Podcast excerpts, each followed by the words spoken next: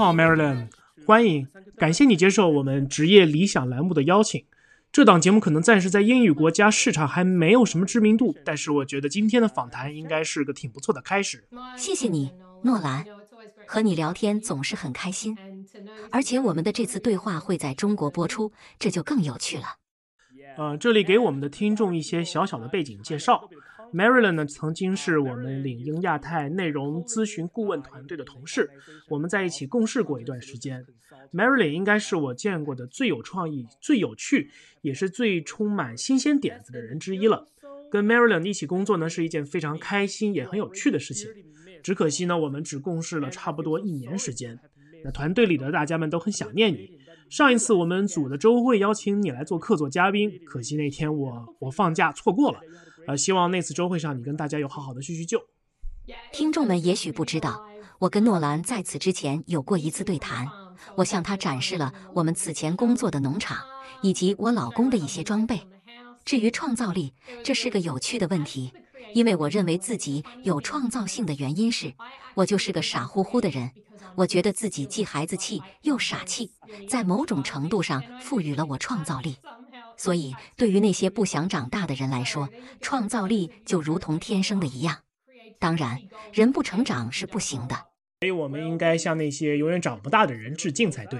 因为孩子们呢，总是用一些奇怪但很独特的眼光来看待这个世界，而这就是我眼中的 Marilyn，一个总是热情洋溢且创意十足的人。这是一种很独特的天赋，那希望你能继续保持哈。那一些听众如果有看过这期节目的 show note，应该知道 Marilyn 正在从事一份非常独特的工作。一方面呢，他在一家创业公司做市场营销总监；另一方面呢，这只是一个兼职的工作。Marilyn 和她的丈夫还经营着一家农场，里边有牛有羊，好像还有一条狗，我不知道哈，就这么一猜。那这种工作方式呢，在我看来是很特别的，大多数的人都没有体验过。那尤其是对中国人来说，呃，不过我觉得这种工作在你的国家跟行业里边应该也不是特别常见。所以我的第一个问题是，你能不能跟我分享一下做这份混合的职业，你的一天是怎么度过的呢？那你的市场营销工作跟你的农场两者的话，是不是有设置什么 KPI 的指标呢？好的，这是个很有趣的问题。我现在典型的一天是这样度过的：每天起床后，我们就到农场去检查牲畜的状况，确保它们有新鲜干净的水，再看看有没有牲畜病了。我的农场以再生农业为特色，我们也会时不时移动一下农场里的电子围栏，让农场里的牛四处走动，获得新鲜的草料。然后我会像其他人一样工作。我会有意识的在两种生活之间设置一个开关，因为这是我工作的最佳方式。我一周四天打两份工，另一份工作是作为资深营销人员向管理团队报告。这个团队管理着几个初创品牌，但实际上是一家成立了十年的澳大利亚企业，因此应该算是一个规模化的企业了，年增长率能到百分之三十。而我的工作并不是那种可以躺平的职位。作为一名营销人员，我必须身处第一线，因为我也背着一些增长指标。所以，基本上从早上八点半开始，我的头脑就会切换一个模式，并持续到至少下午五点或者更晚。在午餐时间可能会有个片刻休息，有时候我们都会出去喘口气，但大部分时间基本上会专注于工作。之后就是去农场割草，或者去检查牛群，等于又切换到了农场模式。这就是我同时做这两份工作的一个方式。而且每周星期五是我的营销这份工作的休息日，所以你可以说这份工作很特殊。我向首席执行官汇报，但是在招聘时打的广告是兼职的高级营销职务。星期五对我来说是彻底的放松。那这种工作方式呢，其实还挺不常见的，因为世界上大多数的人还在五天工作日当中挣扎，而在一些地方呢，有这种臭名昭著的九九六工作制，他们一周得上班六天甚至更长。所以你觉得一周四天的工作时间真的够你来完成营销工作吗？而且你还能保持这么高的一种工作效率呢？好问题，所有人都不一样。而我绝对是那种一旦专注就会非常投入的人。所以一周四天是一个很不错的平衡点。因为我已经在这家公司工作了六个月，哦，不对，五个月。所以我上周向董事会成员和首席执行官提了个需求，想听听他们对我工作的意见，了解我作为一名高级营销主管目前的工作情况。首席执行官说的其中一句话让我觉得特别好，他说：“你在有限的时间内完成了很多工作，效率很高。因此，归根结底。”我认为兼职工作的好处在于，当你真正投入工作时，因为你没有时间胡思乱想，也没有时间分心，有时候甚至午饭都没空慢慢吃，因为你只有这么多时间来完成你的工作。所以，我一直认为，兼职员工的工资即使不能与全职员工的工资相提并论，也能从中获得很多。所以，兼职并没有影响我的工作状态。而且我也鼓励其他企业考虑这一点。因此，我们现在宁可招聘一名兼职的高级市场营销人员，也不一定会在某个高级职位上招聘一名全职营销人员，但暂时不会考虑招聘兼职的首席执行官之类的高管。沃斯正在招更多像中级营销人员那样的兼职员工，因此只需将高管或营销主管的工作减少到每周四天即可。如果他们愿意，可以找一个资历更浅的营销人员来工作两天或三天，而效率反而会提高。所以总的来说，这种模式这不会影响我的工作。事实上，我认为我自己因此而成为了一个更好的人。你会觉得工作四天蛮好的。我喜欢四天工作制，感觉很好。这种生活方式让人非常非常的羡慕。就我个人而言呢，我目前是一周五天工作制，但我的老板在请假以及我们允许我们远程办公方面是挺大方的。而且最近 LinkedIn 的那个首席运营官也正式的要求员工要返回办公室，一周至少得有几天在办公室里和同事或者是客户合作。所以我觉得你的这种工作方式非常超前，也很独特。而中国绝大多数公司里边，员工每天的工作时间往往都会超过八个小时。但与此同时呢，他们并不是每分钟都在认真工作，因为他们要等待老板的审批，等待合作伙伴的回复，等待外部供应商的回复等等。所以有的人会在公司摸鱼，上个网啊，看看抖音什么的。而这会又让效率呢雪上加霜。那么说完了效率呢，我们聊一下 KPI 哈。你在营销岗位的 KPI 跟你在农场自己给自己设定的 KPI 是什么样的呢？这两个地方你都得扛什么样的指标？说到指标，我们公司算是个成长型企业。我的 KPI 是一系列典型的营销指标，每季度都有，以充分反映业务情况。但我们眼下正在调指标，让销售和营销挂钩，并与收入。客户获取成本和客户终身价值直接挂钩，可以说是一些长期的指标。但因为这是一个扩张中的企业，在以往并不一定依赖于这些个指标，所以眼下我在设定一些基线，以便实际了解如何改进、如何加快增长等等。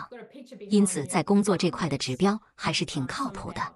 然后从农场的角度来看，正如你可以在 s h o no 里的照片看到的，听众们可以看到我身后农场的照片，上面有我们的一些安格斯公牛。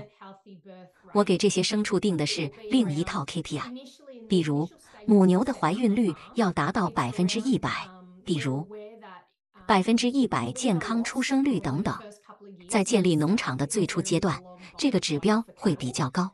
事实上，在建立农场的头几年，财务上的亏损是不可避免的，因为牛的购买周期很长，需要两年多的时间来把牛养大到可以出售的程度。大约两年后，我们希望能实现收支平衡，然后继续增长。我们还有一个增长点，比如今年，我们想让牛群数量再增长百分之一百，让农场的牛群数量翻一番，诸如此类的。那农场现在的进展如何呢？是不是一切都步入正轨了呢？还是说你看到了有什么风险需要抵御？问得好，到目前为止，农场的母牛怀孕和分娩成功率都是百分之百。就在几天前，我们刚刚给一头母牛接生，这头小牛犊出生的时候，妈妈喂养它都很吃力。庆幸的是，在最初的二十四小时内，我们及时给他们母女俩提供了协助，并给牛犊进行人工喂养，否则它就会死掉。这是一头雌性牛犊，我们给它起名叫 Lucky，因为它很幸运。我们及时发现了它身体的一些状况，注意到它比较虚弱，并及时进行了干预。现在 Lucky 每天都吃得饱饱的，所以一天比一天状态好。到目前为止，一切完美。那可太好了！我想你们应该不会把 Lucky 卖给任何人，对吧？它应该会成为你们农场的吉祥物，或者说是给它打造成你们农场的注册商标什么的。你说的没错，她是个女孩，我们希望她能健康成长。我觉得特别的好。那么我们继续下一个话题。你能不能跟我们讲讲你们是如何决定开始过这种很独特的生活方式的呢？这是一个已经计划已久的事情呢，还是说你和丈夫呢结婚之后头脑一热，然后就有了这样的一个想法，说要不然我们开个农场吧，诸如此类的。在澳大利亚，其实两种都有可能，因为这两者在澳大利亚人的个性中都很突出。对我来说，我已经等了很久了，不知道我有没有跟你提过。我来自西班牙一个很古老的农民家庭，我的父亲是整个家族第一个离开农耕行业并上过大学，在农耕之外找到工作的人。我觉得，虽然我出生在墨尔本的城市中心，但我一直对乡村生活有着天然的向往。我的父母会定期带我们回西班牙，他们不想让我们失去乡土气息，他们希望我们能和远在西班牙的亲戚交流，使用母语，了解我们的传统。等等，我从很小的时候就意识到，农场有一种东西吸引着我。大概在十六到十八岁的时候，我那时的梦想是住在西班牙的农场里，但这并没有实现，所以我就暂时把农场梦放在了一边，因为那时候看上去有点困难。然后我就遇到了老公乔尔，他也是在农村长大。当我们开始考虑谈婚论嫁的时候，我们认真探讨过下一步应该做些什么。我们都喜欢务农的想法，而正好就在那个时候，疫情爆发了，人们对远程工作的接受度越来越高。但我想说的是，这种考虑和变化依然花了非常多的时间。像我跟同事们刚认识的时候，我们在塔斯马尼亚州和维多利亚州一边旅行一边工作，替人打理农场。住在不同的农场，每次会在这些农场待至少两个月，帮别人照顾农场上的动物等等。我们会去体验不同的农业区，因为并非所有农业区的生产力都是一样的。直到我们找到自己想定居下来的地方，也就是我们现在住的地方。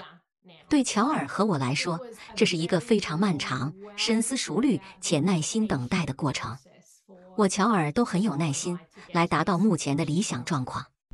那这里给我们的听众朋友们呢，被普及一些背景知识。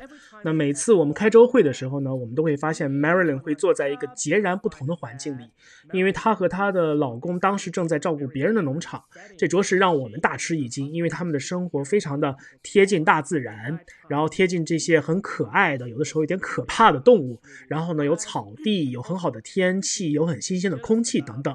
那我们也可以想象，你们做这个活儿应该挺辛苦的。我猜哈，你们应该是早晨要伺候客户，下午呢要伺候牛羊。这个生活方式还挺有意思的，我们之前从来没有听说过。其实我觉得我俩挺疯的。老实说，我也从没想过我会这么做，所以我觉得很幸运。我就任的公司很开明，他们不介意我远程工作，只要我的网购好。能够为客户服务就行。那这也说明你们那儿的网其实挺不错的，因为在我们之前开会的时候，你一次卡顿都没有。特别好啊！那么下一个问题哈，这种混合兼职的工作方式在你的周围或者是澳大利亚和新西兰是不是比较常见呢？那你跟你的你的同行们生活方式是怎么样呢？他们是跟你一样开始做这种兼职型的工作呢，还是像老样子一天八小时坐班，甚至要加班之类的？我觉得这个状况越来越普遍了。疫情的爆发和结束会帮助人们重新评估自己的生活，思考什么对他们更重要。很多人都发现了这一点，希望回归自然，而不是生活在城市里。因此，在澳大利亚，这种为城里人工作的乡村生活方式变得越来越普遍。就像你之前说的，有些雇主希望员工能更经常的回到办公室。但举个例子，墨尔本距离市中心一个半小时车程，所以在澳大利亚，这些乡村离城市还是很近的，而不是比如说十个小时路程之外，远在天涯海角。就澳大利亚的混合型或兼职高管、高级营销或其他什么高级职位而言，这个话题就更有趣了，因为就在本周。领英的澳大利亚编辑团队找到我，邀请我来聊一聊混合办公制度下的高管生活。似乎出现了一个趋势：首席营销官、首席财务官或首席执行官也开始成为兼职职位。考虑到初创企业的环境，如果公司无力支付全职高管的工资，那么聘用兼职人员能帮公司降本增效。企业依然可以很好的利用到这些人的经验和能力，同时不需要支付每周五天的工资，你可能每周只需支付两天或三天的费用就够了。所以在很多组织中，兼职的高级员工越来越常见，而且越是级别高的职位，兼职就越常见。他们会在区域内流动。我举一个我们公司的例子，我们的董事会主席住在努萨。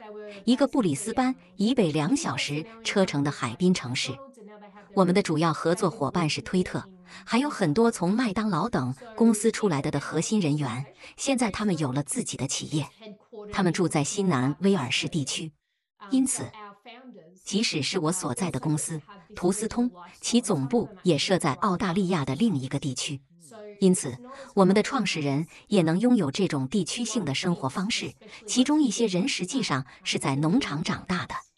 这个现象其实还挺有意思的，因为通常来说，当我们谈论兼职工作的时候，我们可能会想到兼职文案、兼职策略，或者是兼职的市场营销。但是呢，谈到兼职的 CEO 或 CFO 的时候，我们一般会认为，想要管理一家公司，尤其是一家有数千名员工，可能还有很多的外部合作伙伴的这种公司，CEO 的话应该百分之百的全身心的为这家公司服务，至少是一周五天，一天八小时，甚至要加班这种程度。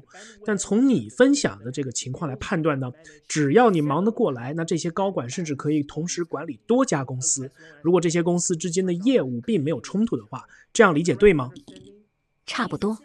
兼职的首席执行官可能并没有那么多，但在财务和营销高管中肯定会有，而且还与企业的成熟度有关。当企业处于初创期或规模扩大期时，他可能负担不起全职的高管，但随着企业的发展，他可能会变得更加成熟，就能按需招聘全职高管了。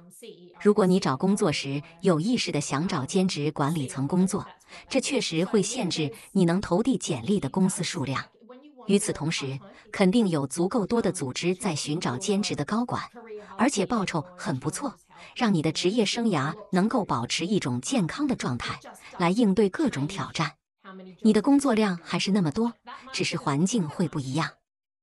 对，我记得上一次我们聊天的时候，你说在就业市场上，这种兼职的高管工作其实并不是很多，而且你不得不在很少的几个机会之间进行权衡，最终才确定了现在这个工作机会。那么，如果是现在想要找到这种让你能够平衡农场的生活的兼职，还像以前那么难吗？是的，我不敢说有很多，但这种状态确实存在。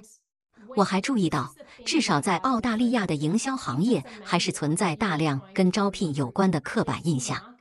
我并不想一概而论，但澳大利亚的许多市场营销都是女性，而且澳大利亚市场上的许多高级营销人员都是三四十岁的女性。在这个年龄段的女性中，很多人都扮演母亲的角色，她们既要当妈妈，又要做市场。她们可能不想回到职场干全职工作。但比如我之前去应聘的那个职位，他们在招聘的时候，给一个非常资深的高级营销职位投放了三到四天的招聘广告，随后在两天内居然就收到了二百多份应聘申请。至少在市场营销行业，有很多很多专业人士并不觉得这个工作值得一周干满五天。很多时候这无关副业，而与家庭责任有关。他们希望有时间陪孩子，而我希望有时间养生。场人才供给和市场需求的一种体现。如果我们去看看其他那些不那么紧张的就业市场，比如说中国，那中国的人才市场总体而言是供过于求的。在这种市场情况之下呢，能够一周兼职四天做高管的职位，这种现象应该并不常见。那经济更成熟的国家呢，年轻人才呢相对来说比较少，但是呢，很多行业依然有大量的工作岗位需要填补，所以才会出现这种现象吧。是的，你说的对，这也和你想找的人的资历有关。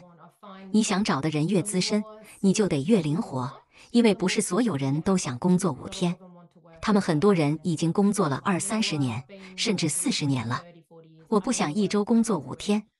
我愿意一周工作三天，因此，作为企业，如果你想要这样的人，就必须灵活变通。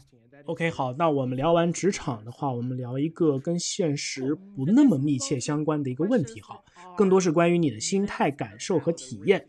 那你在农场的工作是如何与你作为公司营销主管的工作来相辅相成的呢？你作为农场主的这一个经验，对你的营销方法论或商业策略有什么影响吗？这两种呢，生活是互惠互利，还是说相互冲突呢？是的，首先，这两份工作绝对是相辅相成的。这和我的个性有关，因为我从大自然农耕中获得了能量，使我在图斯通工作时充满活力。我感觉神清气爽，我感觉更快乐。另外，我的工作很灵活。如果首席执行官在我不工作或工作时间以外的日子打电话给我，或者如果我必须加班，我也会乐意加班，因为我是一名远程工作者，我可以额外工作一些时间。比如，如果今天要开董事会，我就必须把营销报告的文件准备好，所以我每晚都会稍微加个班，没什么大不了的。两者绝对是互补的。其实我想问的是，这两类工作是不是相辅相成的？比如说，你从农业当中学到的东西、悟到的东西，能不能帮你在营销的过程当中想出新的点子，或者是说让你的心态更好？或者是说呢，能够帮助你在营销方面的这个思维方式有一些个受益。是的，我认为两者最相似的一点是，农业几乎就是 B to B 营销的缩影。因为作为一个农民，你要面对的周期非常长；作为 B to B 营销，你也要面对一个很长的周期。我认为农业与 B to B 非常相似，因为你不一定会得到立竿见影的效果。正如。如果买家还没有进入市场，那他们离进入市场还有一段时间，得晚一点，你才能真正看到营销的效果。同样，对于养殖农业来说，我们不能在小牛犊刚生下来的时候就马上把它卖掉，我们必须照顾它、培育它、喂养它，这是一个漫长的过程，至少要十八个月才能卖掉牛犊，这是一个长期的收益，但要有耐心，还要有计划。我认为计划是另一件事，你不能因为周期长就不做计划，你必须计划好你能做的。你要想自己能做什么，所有的决策都会对结果产生影响。比如，你可以给牛喂不同的饲料，在营销中，你可以追逐不同的渠道，找出什么对整体结果更好。而对于农业或营销来说，优先考虑这些规划是关键。最后，我想说的是，作为营销人员。你只能做这么多。如果宏观经济环境发生变化，影响到你的市场营销活动，你也无法控制。同样，在养殖农业中，如果突然发生干旱，你就无法获得所需的草料，牛群无法正常生长。这是现实，你必须为这些事件做好计划。但作为营销人员或农场主，你不能让这些超出你能力范围的事件拖累你或让你失眠。你只需知道，你已经在自己的职责范围内做到了最好。所以，这就是我们常说的，要把控我们自己能够把控的事情，抓住市场上的每一个机会，尽可能做到最好。但是呢，就结果而言呢，我不知道，因为勤奋并不是总能带来最好的业绩、最高的收入等等。但我们可以尽最大的努力来确保，说我们的努力在未来一定会产生一些正面的效果。那下一个问题其实有一些未来主义的问题哈。你认为，如果那些有多种的这种爱好、激情或者是副业的人，他们未来的工作会怎么样去变化呢？比如说，像你热衷于营销，同时呢也非常热衷于务农，那么你对那些希望说能够平衡多种职业或多种兴趣的人？有什么样的建议呢？因为这件事情对于我们来说很关键，我们希望能够从你的身上来找到一些灵感，然后给到在中国遇到类似问题的听众一些解答或者启发。你如果问我是否遇见了副业和混合职业的未来，我真的希望如此。但至少在澳洲，权力在普通职场人的手中。如果人们有这样的需求，就更有可能实现，尤其是高级职位。越是高级的职场人，越有这样的需求，就越有可能实现。至于如何做到这一点，比如你正在做一份全职工作，但也许你想以不同的方式来平衡工作。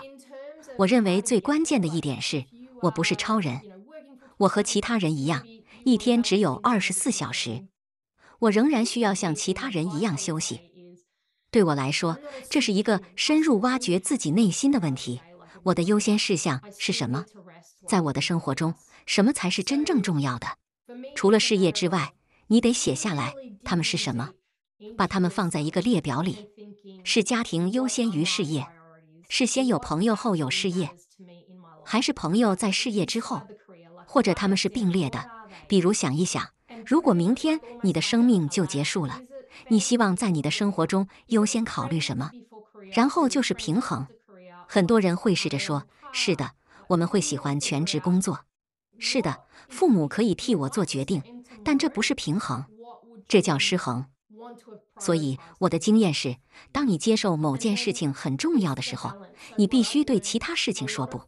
比如，我接受了现在这份工作，但我也知道我的个性。当我开始一份工作时，它就会占据我的大脑，即使我四天没睡，我做梦都在想它。”我一周都在想他，我无法控制自己。每份工作都是这样。那当你开始这份新工作的时候，你会觉得焦虑、沮丧，或者是紧张吗？当然，我一直会这样。我总觉得自己了解的不够多。啊，所谓的这种伪装者综合症。是的，你也经历过这样的心路历程吗？这不好说，因为我并不认为自己在市场营销这个工作上有多么的资深，我还有很多东西要学，要尽可能的从你们身上学习。但这种焦虑、紧张、自我怀疑之类的这种情绪是很经常出现的。没错，所以当我接受了图斯通的这份工作时，我必须对其他事情说不。周末我不能有太多应酬，我需要低调，需要休息。这就是我认为人类经常会犯错的地方。我们会对新工作说好，然后我们继续做我们正在做的事情，然后我们不知所措，没有时间休息，压力很大。生活也是如此。如果你想对务农说是，那你还能对什么说不呢？一旦接受了把农业作为我生活的一部分，就意味着我必须对某些公司的工作说不，因为我根本无法兼顾。还有一点，对我来说，我有动物宝宝，但我没有人类宝宝。我们也没打算要人类宝宝，所以我想，重要的是不要拿自己和别人比较，而是要看我现在的情况如何，在我人生的这个阶段，平衡对我来说是什么样子的。所以说，在你所处的这个阶段，你真正关注的是要实现的目标，并且在你想要的和你能做到的之间去取得一个平衡。对那些现阶段不那么重要、不那么关键的事情说不，然后你就会做出正确的决定并勇往直前，是这个意思吗？说的很对，也很适合我。但有些人可能会觉得我的生活糟透了。哦，你看呐，他没有孩子，没有孩子他怎么生活？有些人真的想要孩子，这听上去非常像中国式的父母。是啊，这就是问题所在。但对我来说，这就是平衡。而对你来说，平衡看起来会不一样；而对我们的同事或收听这些播客的人来说，平衡的东西就又很不一样。所以，人们必须找到自己的平衡点。那么，你认为你的这种兼职的农场主的这种经历是如何塑造了你对一种充实的职业的看法呢？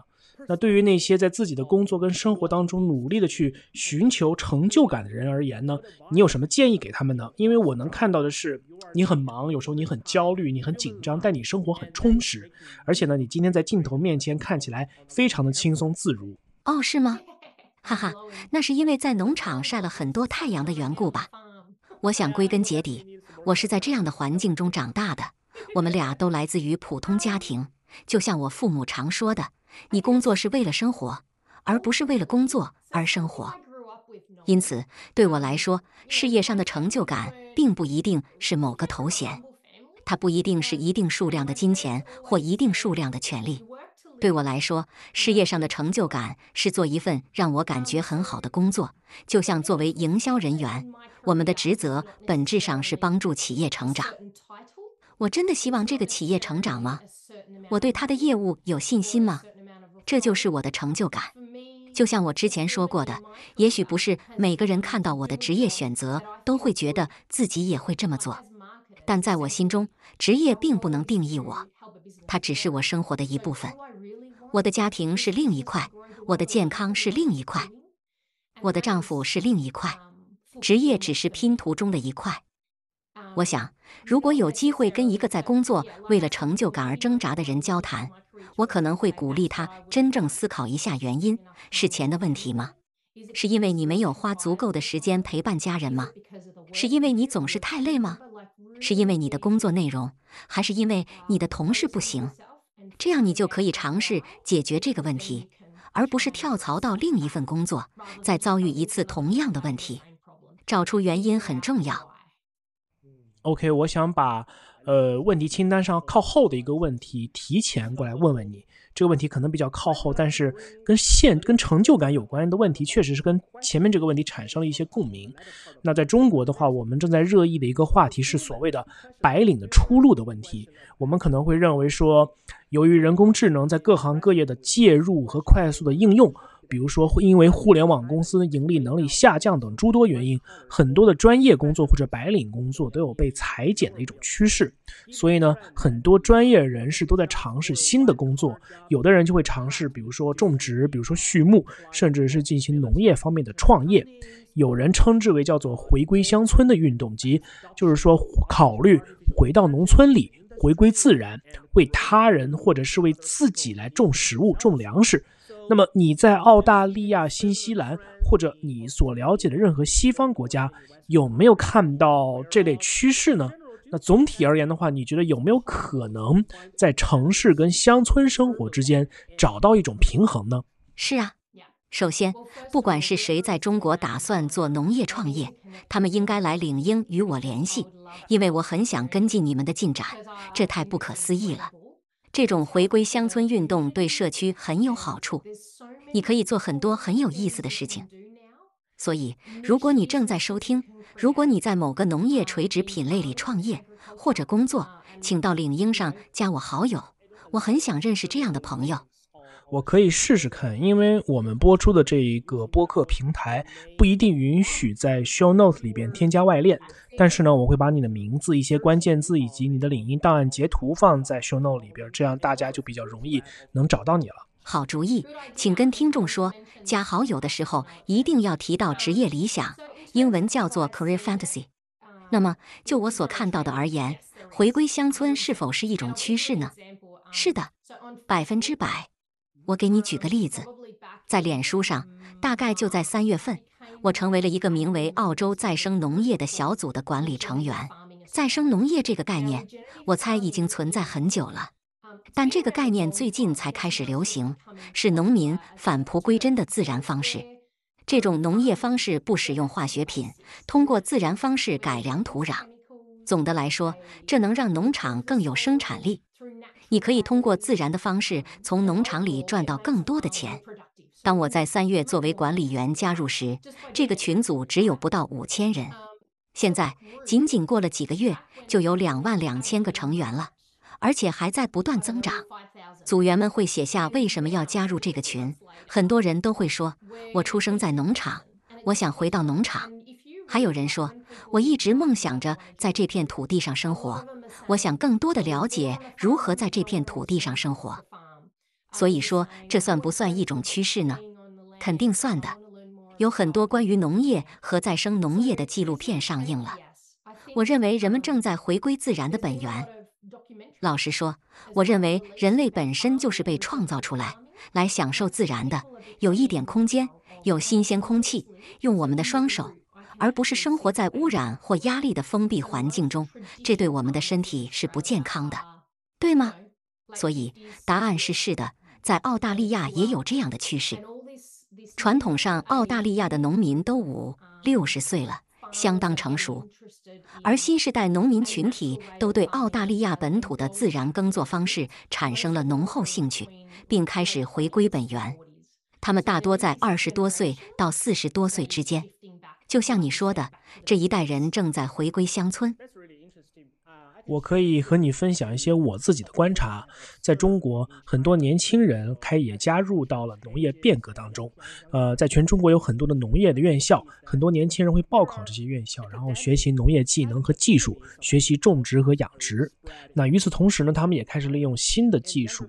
培养新的品种，种植新品种的水果、蔬菜，还有其他作物。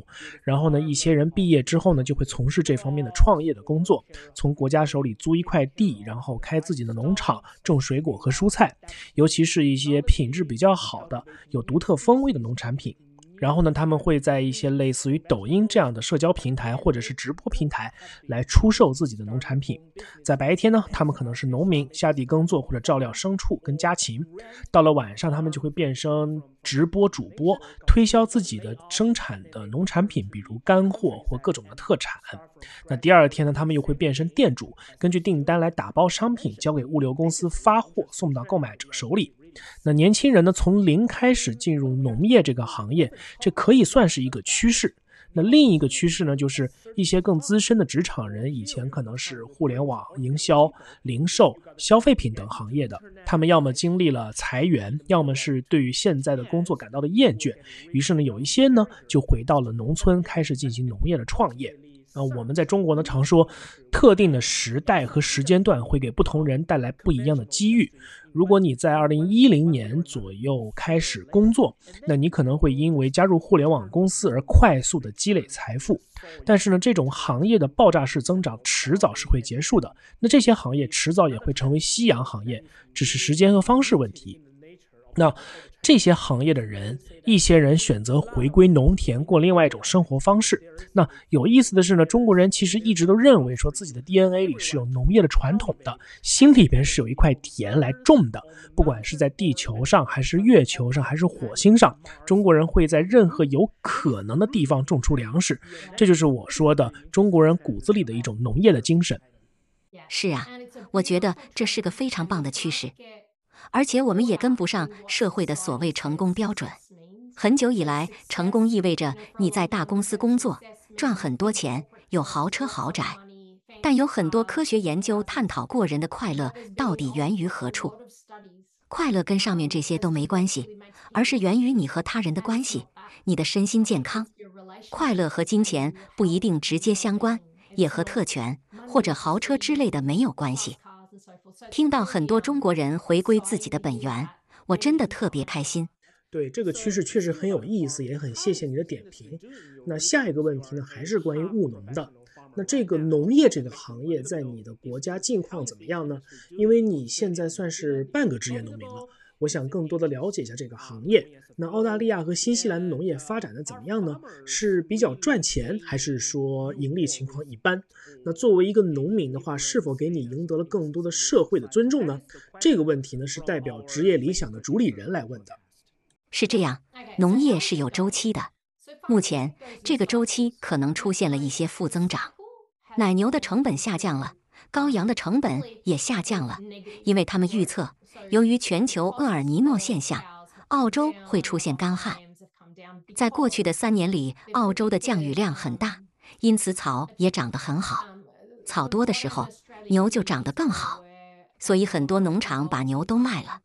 现在的情况是，当很多人都把牛或羔羊卖掉时，价格也随之下降。这就是目前的情况，但这是周期性的。这么说吧。就在不久前，务农还是很赚钱的。当代农民受到尊重了吗？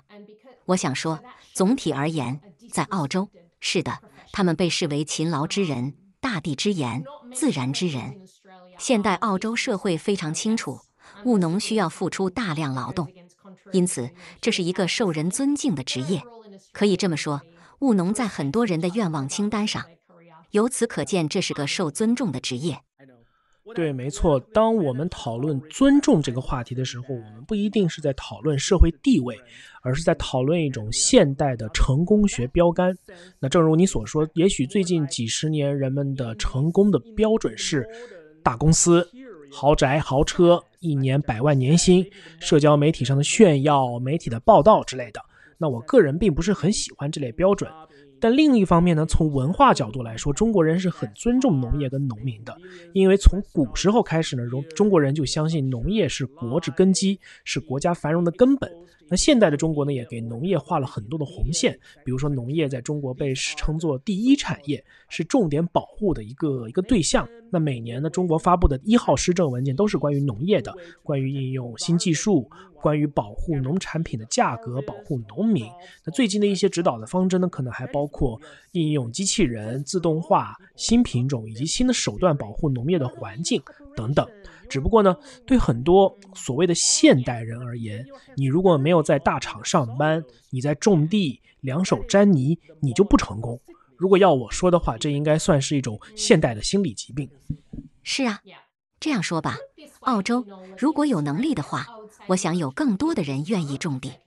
澳洲的问题在于土地成本高昂，原因是多方面的，不仅仅是因为澳洲的制度，还因为澳洲获得了大量来自外国的农业投资。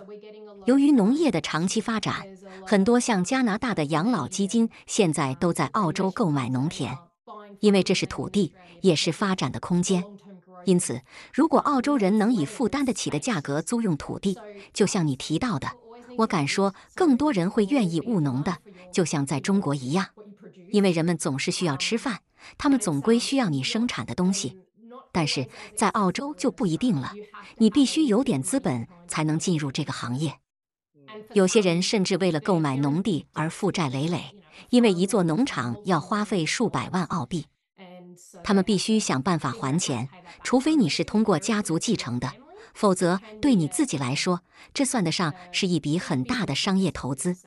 你必须认真思考，做好计划。是的，所以最终这还变成了一场资本游戏，因为你首先得有钱，才能拥有一块土地。那在中国的话，所有土地的所有权都是属于政府的，只是地方政府有权将农田出租或承包给农民。那么这些个出租的合同跟承包合同是可以续签的。与此同时呢，农民需要承担，比如收成减少、极端天气、干旱、洪水、农作物或牲畜或肉类产品价格下跌的这样的一些风险。如果发生灾害的话呢，保险公司可能会承担一部分的损失。哎，听上去我们完全可以就农业这个职业单独来聊一期节目。那我再来问最后一个问题：如果这个问题对你来说不是太大的话，呃，在你看来，农业的未来是怎么样的呢？你认为农业未来是有什么发展的趋势吗？在农业方面，目前你最关注的趋势是什么？这个问题是我们节目常驻的另外一位主播问的问题。我注意到的一个趋势是，如果你想从农业起步，你最好有另一份工作来支撑。我们发现，在澳大利亚这样的国家，单纯务农会越来越难，因为生活成本等等。所以，我认为这是一个趋势。除非你有大量资本，否则现在还不能只靠种地过活。第二个趋势可能还不够明显，但它将是围绕可持续农业、再生农业发生。澳大利亚政府正在对农业的可持续性报告制度进行最后磋商，包括范围一、范围二、范围三。范围一将针对许多企业，大多数企业都要报告自家产品的碳足迹情况。范围二的报告内容会涉及农业所使用能源，他们用什么来产生能源，比如化石燃料或者可再生能源。而范围三。我认为会真正对农业产业造成深远的影响。范围三是指供应商的碳足迹，例如澳大利亚最大的连锁超市伍尔斯沃斯设定了可持续发展的目标，必须达到澳大利亚政府设定的一些绿色低碳目标。如果你是直接向这类大型超市供货的农民，就得计算并汇报自己农产品的碳足迹，并将碳足迹降到最低，否则就不能进入供应商名单。在图斯通，可持续性报告其实是很重要的一项业务。农业也是我们很重要的客户来源，因为从生产到运输，农业都得报告碳足迹。从明年开始，首先是大公司必须报告碳足迹，然后这一要求会推广到中型和小型公司，最终澳大利亚所有公司都必须报告碳足迹。因此，作为一种趋势，农民将不得不成为再生型农民。当然，这是一件好事。长久以来，农民都一味使用化学药剂，促进牧草的生长。但问题是，土壤的健康会出现问题，迫使他们加大化学药剂的用量，最终伤害农田的肥沃程度。另外，他们还会使用大量除草剂，而除草剂会对土壤长期健康造成伤害。这一切都将发生改变，不是因为农民自愿，而是因为政府压力。这其实是好事。正如我们上面说的，为了达成平衡，有时候你的更多的说不。那么我好奇的点是，成本是怎么样的呢？农民或农场会得要承担这种再生农业或者更有机的种植方式的这种成本吗？这是政府强制的一种要求，对吗？会的，未来会逐步到这一步。但据我观察，以及与我们交谈过的一些人所说，由于大公司会从农民那里购买农作物，包括软饮料用的甘蔗或者肉类。这些大品牌会为其供应商制定再生农业的计划。他们知道，普通农民并不具备实施再生农业的意愿、或者技能或资金。因此，澳大利亚现在正在探索如何通过这些大型跨国公司来帮助农民进行再生耕作，提高生产率，同时最大限度地减少碳足迹。我觉得这事儿做得对。嗯，说到再生农业，我所了解的一个中式的传统是，呃，通过小麦和大豆的轮种的这样一种制度来保持土壤的肥沃程度。呃，我不太农民现在我不太了解现在的农民是如何进行轮种制度的，但我相信他们可能有一些更新的手段，因为现在很强调农业的技术，而我会认为说这里边肯定少不了使用化学药剂。在中国的话，我们更强调的是说，要保证农田有足够的产量来供应整个国家的人口。我们有十多亿人口，有时候人们会担心说，一些有机的或者是再生农业的方式有可能会使产量降低。那我很好奇，如果站在一个局外人的角度，你会如何说服中国的农民来采取有机的再生农业的方式，同时保证就是产量不受影响呢？也许对有的农作物来说，再生农业会降低产量，但同时有大量的证据表明，再生农业反而会增加农地的产出。比如说牧草。事实上，我的农场目前就采用了再生农业种植方法。这需要很多额外的工作，比如你必须让牛四处走动，而一般来说，许多农场主都会留出很大的空地让牛四处走动。因为如果你让牛群待在同一个地方太久，它们就更有可能把草吃光，这片地就寸草不生了。你得让土地休息，然后配合牛的排泄物，让牧草更好的生长。但这样做比较复杂，一些农民宁可用大量的化肥让草疯长，比再生农业简单的多。总的来说，我还是相信再生农业的生产力更高。这是我亲眼见到的效果，外加很多农业大国所做的研究。另外，在图斯通，我们也和很多跨国农业企业合作，帮助农民采用再生农业的方式进行耕作和养殖。而我们的观察和研究也发现，再生农业让农田的生产力更高了，而不是相反，让农田自然生长的收获依然是多于大量使用化学制剂的。我们已经耗尽了太多的自然资源。因此，当企业界开始行动时，很多农民也会想：也许我也应该从事再生农业，因为大公司这么做了，说明产量真的会提高。这说明了很多问题。一旦跟钱有关，人们的积极性就会提高。所以一旦跟钱有关系的，人们的积极性也会相对应的提高，会更愿意投资于可再生的农业，然后就有了竞争，然后产量也会有大幅度的提高，可以这么理解吗？是的，到时候大家都会有这种需求。目前只是投资者和政府在行动，眼下不管大家喜不喜欢，我们还是会继续投入并从事再生农业，因为这是一件正确的事情。我们要为地球做这件正确的事情。好的，那么这就是我清单上所有的问题了。非常感谢 Marilyn 分享了这么多新的想法、体验和感受，以及你把营销和农业进行混合的这样的一种生活的方式。最重要的是，我看到你依然对自己的工作充满了激情。当你谈论自己很感兴趣的一些想法的时候，你依然是这样非常精力充沛、鼓舞人心，让人觉得和你聊天特别特别开心。我也喜欢和你聊天。对了，我有个问题：有人在像中国这样的农业地区做民宿吗？他们能不能让你这类城里人在农场里过周末，就像是度过一个浪漫的小假期？有这样的趋势吗？确实是有这样的趋势，但我看来，民宿这种业态更偏重旅游。比如说，业主的话会养几只鸡，养几只鸭，或者是在田地里种一些水果跟蔬菜，但他们并不是靠这些农产品过活。这些种植跟养殖只是为了招揽游客，为游客提供一种独特的体验。那民宿的住宿费呢，才是主要的这种收入来源。这应该算是另外的一种商业模式了。我问这个的原因是，我们有一百零八英亩的土地，所以即使在农忙时，也可以考虑经营民宿。